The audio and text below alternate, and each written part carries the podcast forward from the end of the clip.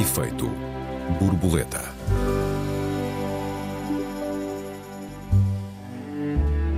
Wokismo. Que palavra é esta que de repente se assume dona das palavras? Estamos acordados ou a dormir? Onde estão hoje as fronteiras entre a decência, o politicamente correto e o delírio? Bem-vindos a mais um Efeito Borboleta. Eu sou o Joel Neto. Eu sou a Raquel Varela, bem-vindos. Olá Raquel, boa tarde. Olá, Joel. Raquel, o que é wokismo? Queres arriscar uma definição? É uma grande parvoíce. Fim de citação. Acho que nos vamos dividir muito hoje aqui. Fica a promessa. Eu sou daqueles que acham que é um delírio, que é uma espécie de censura, puritanismo, vigilância da palavra e da alma. E acho que isto tudo tem a ver realmente com um ar do tempo muito conservador, em que quanto mais trágica é a realidade material, mais se obriga a que nas palavras ela seja bonitinha e fofinha. Portanto, há uma espécie de dissociação entre as conquistas materiais que estão em franca regressão e as, hum, os desejos das pessoas de igualdade, de uma vida melhor, etc. E, portanto, quando não se muda a realidade, proíbe-se de falar sobre a realidade. Um professor, hum, recentemente, nestes dias, escreveu, penso que com outra colega, um texto tristíssimo sobre as supostas políticas de inclusão que colocaram uma aluna autista, penso que era uma aluna e não um aluno, junto de outras crianças ao ponto dela se urinar e fazer outras coisas, com a desculpa de que isto era inclusão, na verdade, o que estão a fazer é cortar no pagamento dos professores do ensino especial. Uh, os professores que não têm formação de ensino especial não sabem lidar com estas situações. A criança está completamente marginalizada, uma situação totalmente trágica e eis que quando grande parte dos comentários são contra os professores que denunciam esta situação, porque não se pode falar assim numa criança autista, ou seja, o problema não é uma criança uh, urinar-se, perder totalmente a intimidade, o apoio e todo o carinho que precisava, 10 vezes mais do que qualquer criança, já todas as crianças do mundo precisam no máximo, quanto mais uma criança com algum tipo de problemas. O problema é os professores exporem esta situação denunciando as condições de trabalho e expondo, obviamente, o sofrimento a que estão sujeitos por não saberem lidar com esta situação. Isto é um exemplo, mas depois há os outros todos. Eu realmente acho que acho que é uma parvoíce e que deve ser entendida num quadro de sucessiva eh, restrição à denúncia da realidade, que eu agora tenho estado, tenho estado mergulhada nos jornais do século XIX, que aliás são maravilhosos, se eu tiver tempo lá vou voltar, mas já vem de longe, quer dizer, isto não tem nada de novo. A ideia de que nós temos que ter uma linguagem que, que, que nos pressionam para ter ideias através da mudança da linguagem não é uma ideia nova, apesar de que possa parecer. Tu achas o quê? Gostas? ah, ah, Vês, vês um, um intuito progressista nestas, neste estar acordado, não é? Que, é- que eu penso que é a origem da palavra. Não estudei bem, mas penso que sim. Eu acho que este é o Estás acordado? tema. Se eu estou acordado. Estou a acordar. eh, estou a tentar acordar. Acho que é o género de tema em que nós podemos passar muito tempo a, a discutir um com o outro e cada um a repetir a frase, mas não é bem disso que eu estou a falar. Eu ainda estou a falar de outra coisa. Bom, vamos tentar falar da mesma coisa. Ahm, eu acho que woke, aquilo a que se chama woke, não é só linguagem. De modo nenhum é só linguagem. Embora também seja linguagem. Ah, a, a palavra woke vem do, do, do vernáculo ah, afro-americano. Ah, stay woke, wokeism. Ah, ficar desperto, acordado, sensibilizado. No início usava-se sobretudo ah, no que dizia respeito ao alerta para o- a discriminação e o preconceito racial, isto no- nos primeiros anos da segunda década de- deste século, portanto, início dos anos 2010, mas foi evoluindo ah, para um esforço de, de consciencialização, de denúncia e também de militância, embora a militância aqui seja, porventura, o início do problema, ah, de tudo aquilo que possa ah, diminuir ah, ou ofender ou oprimir as causas de justiça social em geral e, evidentemente, em particular, a justiça racial, a identidade sexual, a igualdade de género, nomeadamente, uh, uh, o ativismo ambiental uh, ou até as ditas culturas grupais. Eu creio que nem eu nem tu, nem ninguém pode discutir que é importante esse esforço de consciencialização, de denúncia, de alerta e até de militância em defesa da inclusão de pessoas oprimidas pela injustiça social a estes diferentes níveis. Creio que isso não, não tem discussão, e eu sei que no teu caso, evidentemente, também não tem uh, a discussão. Uhum. O problema é aquilo a que nós chamamos, chamamos, o problema é aquilo a que nós damos estes nomes. E é por isso que passamos depois muito tempo a discutir, a, a dizer que não é disso que eu estou a falar, eu estou a falar de outra coisa. Bom, eu, à partida, também me preocupo com as companhias. Ou seja, não me passa pela cabeça permitir-me derrapar para um grupo em que esteja sentado ao meu lado Donald Trump ou Ron DeSantis, que são as pessoas que usam a palavra woke como o supremo insulto. Não apenas um insulto, mas como o supremo insulto. Eu não quero essa companhia. Para já, rejeito a atribuição do termo woke a tudo. Eu até diria que o wokeismo é o excesso. Uh, mas que as causas continuam importantes. A desigualdade de género, a, inclusão, a exclusão social, a inacitação da diferença em geral.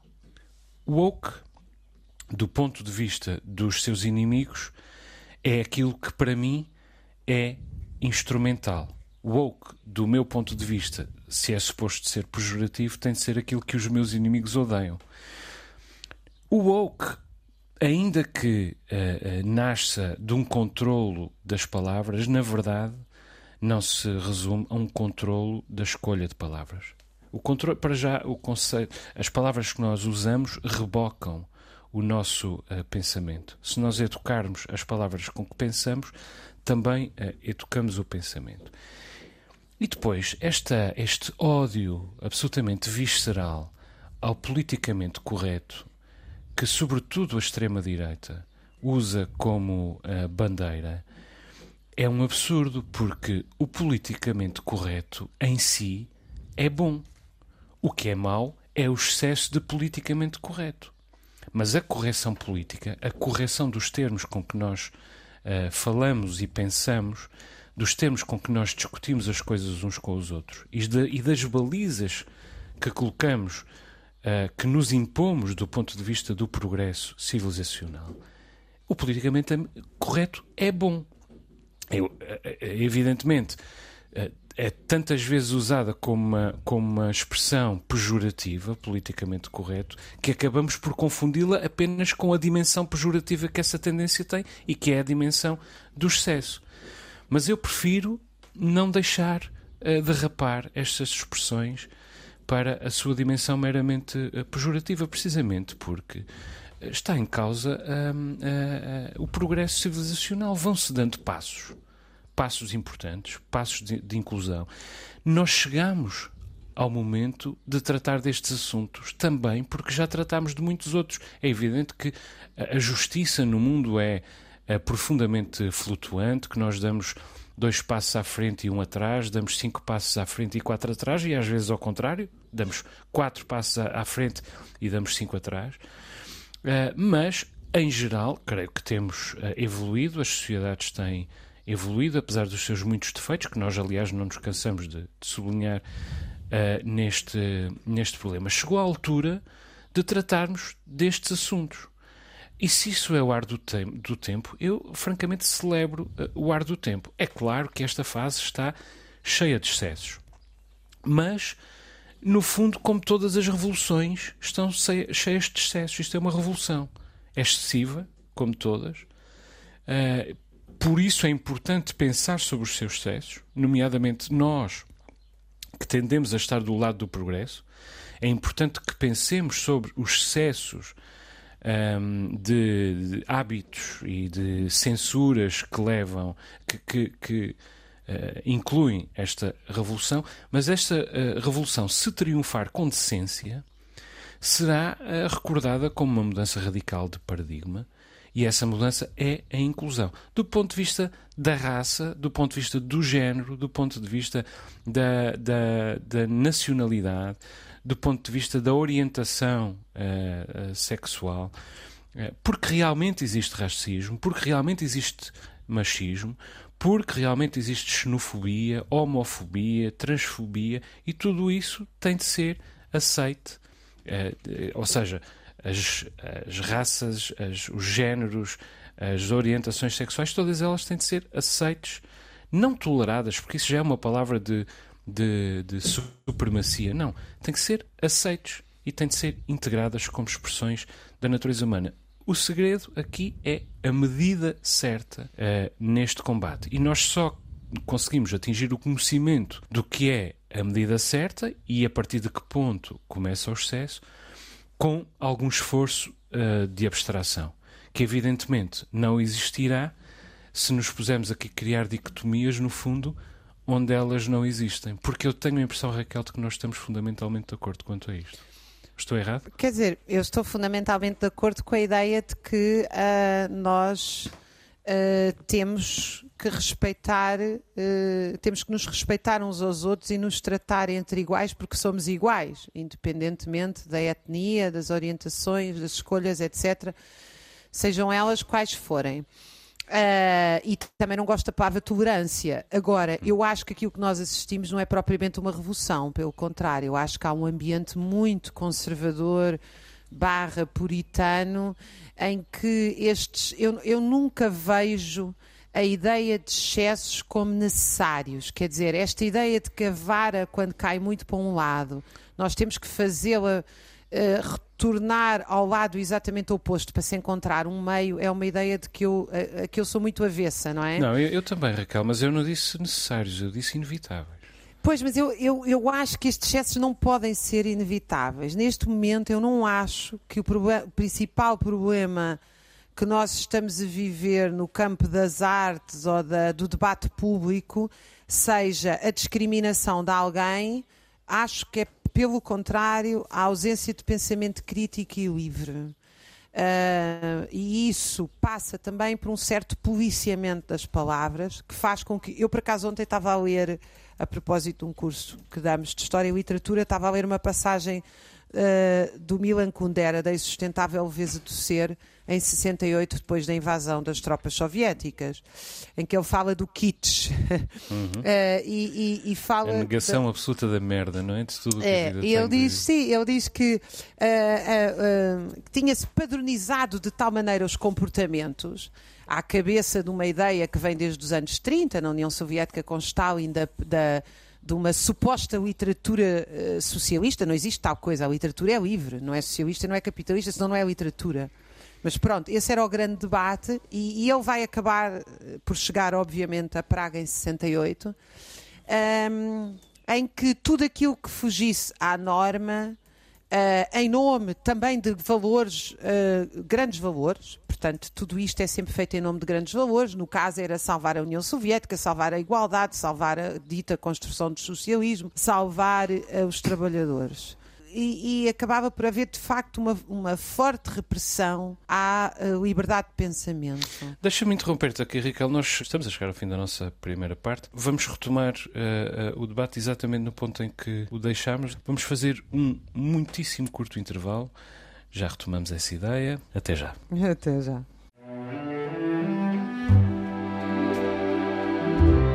Efeito borboleta.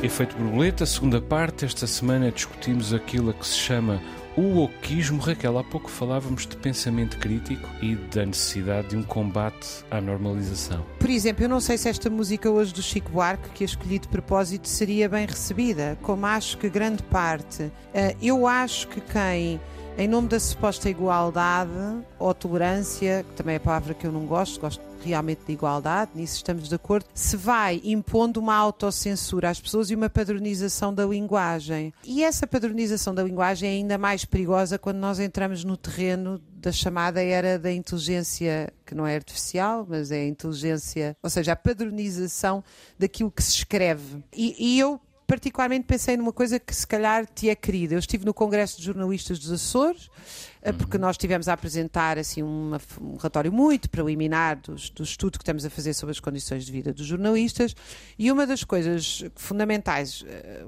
uma das conclusões que eu mais gosto que chegámos numa vasta equipa, que eu sou apenas um bocadinho dessa equipa, mas, mas ap- apresentei essa parte. E foi é- muito apreciada a tua intervenção, tenho ver. Olha, eu- e é apaixonante o que eu descobri co- com os meus colegas, e volto a dizer, não sou a principal responsável por essa descoberta. O jornalismo é um trabalho autoral. Ah, tu hoje em dia não distingues 500 peças de jornalistas sobre as mesmas coisas e se fores entrar no, no chat GPT tem a mesma coisa. Elas são todas iguais. Quando eu, agora que estou a ler os, os jornais do século XIX, e felizmente a Biblioteca Nacional fez essa coisa maravilhosa de digitalizar grande parte deles, e eu tenho um caderno digital onde os tenho, aquilo é uma delícia. Aquilo é uma linguagem que tu vês que cada peça foi escrita por um indivíduo. A subjetividade das pessoas não desapareceu, ou seja, em nome da suposta isenção, o que o jornalismo precisa não é de isenção, é de objetividade. A isenção é uma falsa questão, mas um dia vamos discutir isso. E de independência. ser- eh, Exatamente. Mas em nome de uma suposta isenção e imparcialidade, o que, o que se está a fazer é uma padronização aborrecidíssima. Porque eu, quando leio os jornais do século XIX, não estou só encantada com a história, mas com a escrita. As pessoas escrevem com ironia, escrevem com sarcasmo. Ah, hoje, qualquer uma daquelas pessoas, e nós estamos a falar de alguns deles são grandes escritores portugueses, era considerado maluco. Aquilo era considerado impublicável pela maioria das pessoas, porque aquilo tem um cunho subjetivo e autoral. Aliás, a propósito da frase do Kafka, uma das coisas que ele diz é que o kitsch não suporta a ironia, não suporta o desvio à norma. E eu tenho muito medo nestas coisas woke e depois também tenho muito medo com a, as- a quantidade de pessoas sempre muito ofendidas, devo-te dizer. Eu, por exemplo, gosto de estar num jantar com os meus amigos e dizer qualquer parvoíce e também dar-lhes o direito deles dizerem parvoíces, sem que esteja sempre a medir a palavra que cada um disse. Acho que há uma liberdade que, para mim, tem a ver justamente com a padronização. Há um projeto de nos padronizar, que não é uma teoria da conspiração maluca, mas que tem a ver com o aumento da produtividade pela regularização das formas como escrevemos. E isso tem impacto nas formas como pensamos. É um bocadinho isto que eu acho.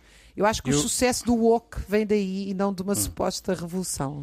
Eu hoje de manhã, a primeira coisa que faço quando acordo é ouvir música com o meu filho. Se, se me permites aqui a confissão pessoal, tento ah, permitir que a, que a Marta durma um bocadinho mais, porque tem a noite um pouco mais sobrecarregada do que a minha, visto que, que amamenta. Fica-te muito bem, acabaste de conquistar 5 milhões de mulheres, entre elas todas aquelas que foram mães. Não foi a minha intenção. Mas passo ah, ali ah, duas horas com ele e a primeira hora é passada em grande parte. Ele tem um problema de pele atópica, tenho, que, tenho de lhe passar alguns cremes, mudar-lhe as fraldas, mudá-lo de roupa, essas coisas que são, que são muito divertidas, e fazemos-lo ouvir música. Bom, e ouvimos às vezes, temos várias playlists, mas uma das playlists a que eu sinto que ele vai começando a reagir é uma playlist de música mais, digamos, catchy, mais divertida, ah, onde eu pus canções de várias línguas para ele se ir habituando à diversidade da- da- das línguas, onde eu pus canções de vários estilos.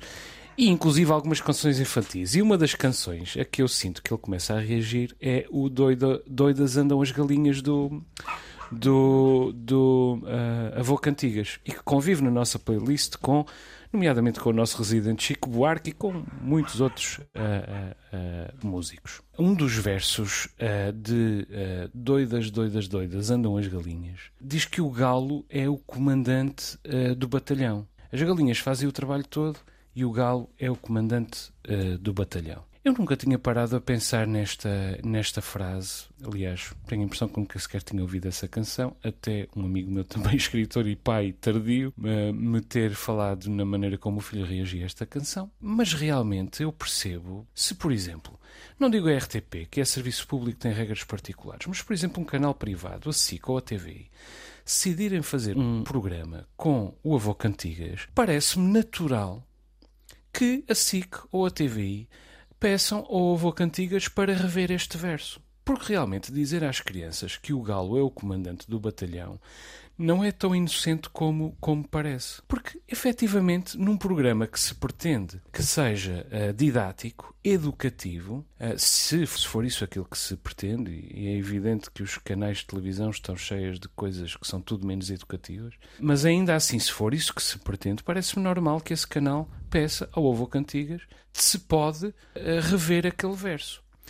Tem esse direito e o Avô Cantigas também tem o direito de dizer que não aceita. Mas seria normal, do meu ponto de vista, que a SIC ou a TVI rejeitasse uh, o programa se o Avô Cantigas não aceitasse rever aquele verso e, porventura, muitos outros versos da mesma natureza que se encontrem uh, no, nas suas canções. Porquê? Porque aquilo não é arte. Não é? Aquilo é educação e deseduca as crianças. Ora, uma coisa muito diferente, evidentemente, é reescrever o Roald Dahl e o Charlie a Fábrica de Chocolate, ou reescrever o Ian Fleming, ou reescrever a Agatha Christie, ou uh, reescrever a Enid Blyton, ou seja quem for. As editoras têm todo o direito de ter aquilo a que chamam leitores de sensibilidade, que aparentemente também já existe em Portugal, porque as editoras são um negócio e têm o direito de escolher os autores como quiserem. Uh, se não querem uh, ter autores que uh, firam a sensibilidade de uma determinada, ou que possam ferir de alguma maneira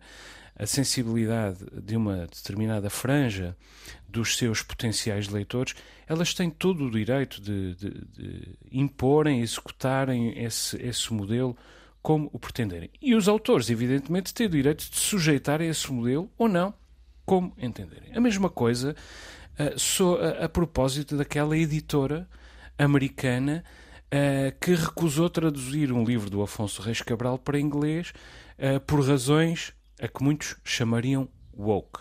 Bom, eu acho, ou na verdade anti-woke, não é? Na verdade, eu acho que essa editora também tem o direito de recusar traduzir o Afonso Reis Cabral. Ela tem o seu negócio, tem aquilo que julga ser o seu público e tem uh, uh, os instrumentos que quiser aplicar na escolha dos seus uh, autores. Se isso é um retrato dessa editora que me desagrada, é. Se isso é um retrato de um mercado editorial e de uma massa de leitores que me desagrada, também é mas o direito tem. Agora, reescrever o Roald Mas o Dahl, direito é-lhe conferido por ser proprietária e por ter controle sobre exatamente, parte do controle é. sobre o mercado, não é, é conferido evidente. porque é legítimo, digamos hum, assim. É exatamente. Eu não acho que seja porque é- legítimo. É, não, porque é o seu negócio. Agora, o que não é legítimo de modo nenhum é reescrever o Roald Dahl ou o Ian Fleming ou a Agatha Christie, porque aí uh, uh, o que está em causa é a violação da integridade de uma obra artística reduzida a um instrumento eh, educativo, formativo, pedagógico, reduzida a um instrumento pedagógico, ou seja, truncada na sua dimensão artística e sem o consentimento do respectivo autor. Isso para mim é muito importante, esta, esta, porque se um autor quiser violar a sua própria obra artística, tem o direito de o fazer. Quem não tem o direito de o fazer é quem impõe a violação uh, do, da integridade de uma determinada obra artística de um autor já falecido que nem sequer se pode uh, pronunciar. Desculpa interromper-te, mas não, ia não, dizer que um dos problemas centrais aqui é quem é que define o quê. Porque se nós vamos aceitar que não existe uma verdade exterior às pessoas e é a subjetividade de cada um que comanda tudo, no limite, não, nós é entramos numa distopia que estamos proibidos de dizer qualquer coisa, porque vai haver sempre alguém ofendido. E depois, repara bem, a inversão... Mas eu não sou pós-moderno, Raquel. Eu não, eu não, eu sei, não, eu sei, não me revejo nessa... Sim, eu não me revejo no modo como tu colocas as coisas. Porque o que eu estou a dizer é que uma entidade empresarial tem o direito de vender o produto que quer e, inclusive, de entender como um mero produto um, uh, uma obra artística, desde que uh, isso uh, passe, possa passar pelo escrutínio do autor dessa obra. Quer dizer, isso para mim não, não, não tem discussão. Se o autor aceita que a sua obra seja tratada como um mero produto comercial, no, no máximo como um mero instrumento pedagógico, ele tem absoluto, direito de, de o aceitar. Se quiser rejeitar, tem absoluto direito de rejeitar. E, portanto, as duas partes poderão ou não formar contrato, firmar contrato uma com a outra, queiram ou não queiram. São absolutamente livres. Outra coisa, evidentemente, é quando um autor já morreu, mexer na, na sua obra para proteger uh, uh, uh, sensibilidades. Quer dizer, isso liquida, isso liquida toda, toda a sensação de evolução e de progresso que é importante conhecer até nos seus retrocessos.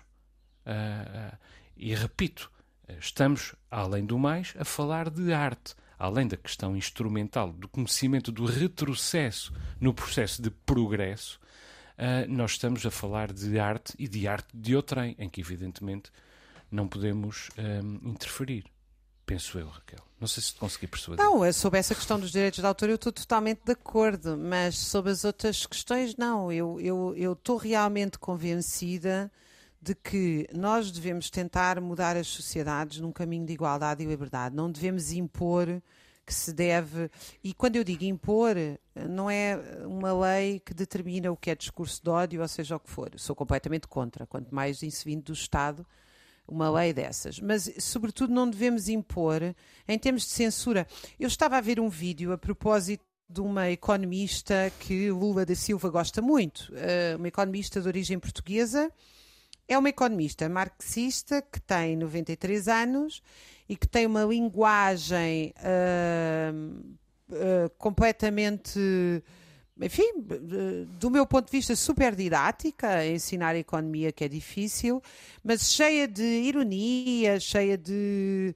Uh, até diz um palavrão no meio de uma aula e fuma, porque é há uns anos, penso que agora seria proibido fumar, e estava a pensar.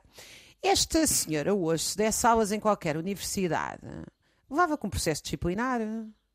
E não é pelo palavrão. Uh, já conheço situações que me reportaram uh, colegas de instituições, várias, aqui no estrangeiro, onde uh, as alunas se sentiram mal pela referência uh, a não sei quê. Houve um que disse minhas meninas uh, e apresentaram uma queixa. Houve, quer dizer, há situações destas.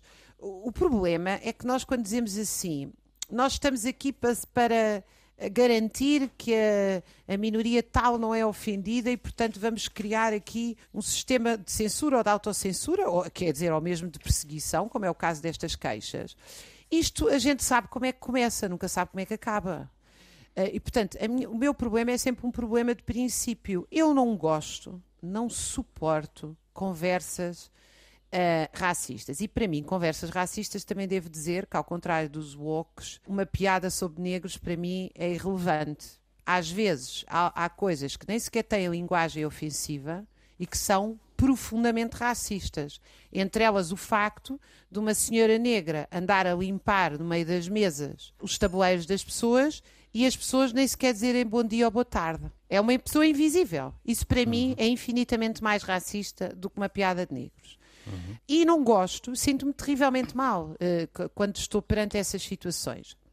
Mas não vou proibir, porque proibir é um passo em frente. Ou seja, a gente tem que transformar. Claro que o argumento que tu também usaste aqui é o argumento de que mudando a linguagem também se transformam as pessoas. Eu, eu acho esse argumento um bocadinho idealista. Uh, na verdade, a ideia. Porque mas eu sou um escritor, história... se eu não acreditar nisso. Também é verdade. Mas olha, o, o, um grande, grande ator que eu já tenho aqui citado publicamente, o Pedro Cardoso, que é um ator brasileiro que vive em Portugal, e infelizmente apresenta cá muito poucas peças, é maravilhoso. Uma vez disseram-lhe, ele é um homem muito de esquerda, esquerda, esquerda, esquerda.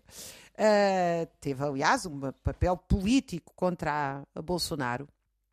Uh, ele era o Agostinho de uma telenovela brasileira bastante famosa. E ele disseram-lhe: Ah, mas você fala tanto dos pobrezinhos nas suas, nas suas peças, não devia mostrar a pobreza. E ele respondeu: Não, não, eu mostro a pobreza, mas não, não fui eu que a fiz. Eu, eu, não, eu não produzi pobres. Quem produziu pobres foram vocês. Eu só estou a mostrar o que vocês produziram. Vocês, em relação à, uhum. à sociedade e à economia.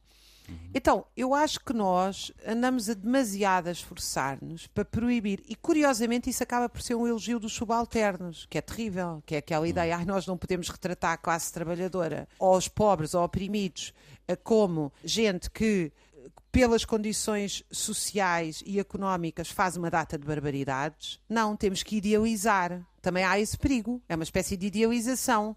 É pobre, é bonito, é, é oprimido, não comete erros. É, isso é uma mistificação completa. Uhum, tu não achas claro. que se corre esse risco? Inter, inteiramente. Bom, uh, devo dizer-te que uh, não me revejo de modo nenhum na censura um professor que usa a, a, expressão minhas meninas. Não me revejo de modo nenhum na censura uma professora que fumasse numa aula.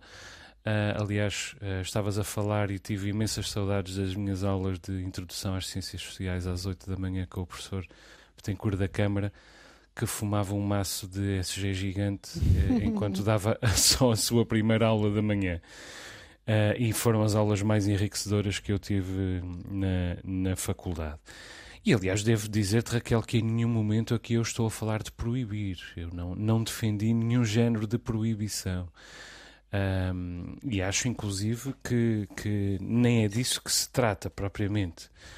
Um, aqui fala-se de uma educação pela linguagem, com excessos. É disto que eu estou a falar.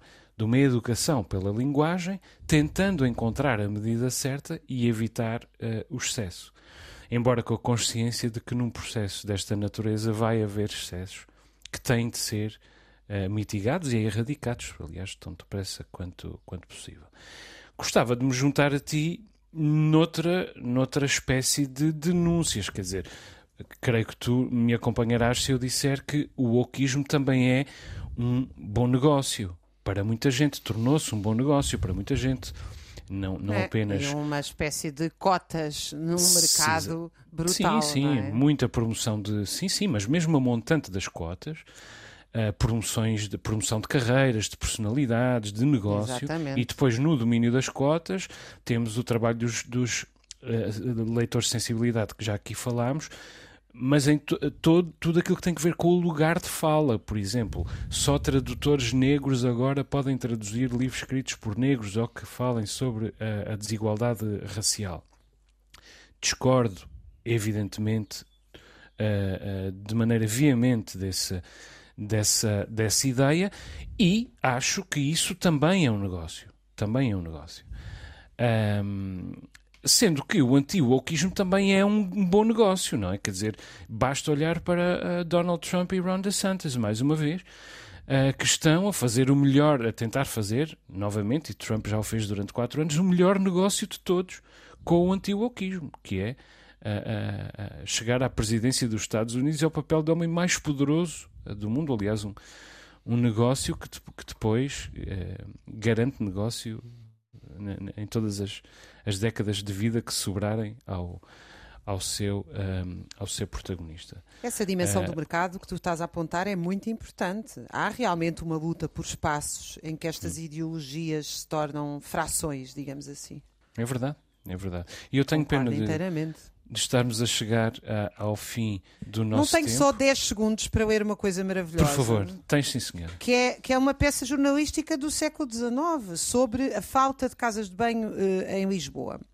Em todas as igrejas há uma pia para lavar as nossas almas do pecado original e nem uma pia pública onde lavemos o pecado da sujidade corpórea, pois acreditem que é quase tão grande um pecado como o outro. É, pois, de primeira urgência a construção de banhos públicos e a pessoa que a empreender, estamos certos que não só não comprometerá o seu capital, senão que realizará avultados lucros. É impossível que esta cidade, com uma Câmara uh, erguida no, no, progresso material, com um teatro italiano, com o chiado, com a imprensa, continua a querer gozar todos estes refinamentos constitucionais, conservando o corpo numa asquerosa e repugnante imundice.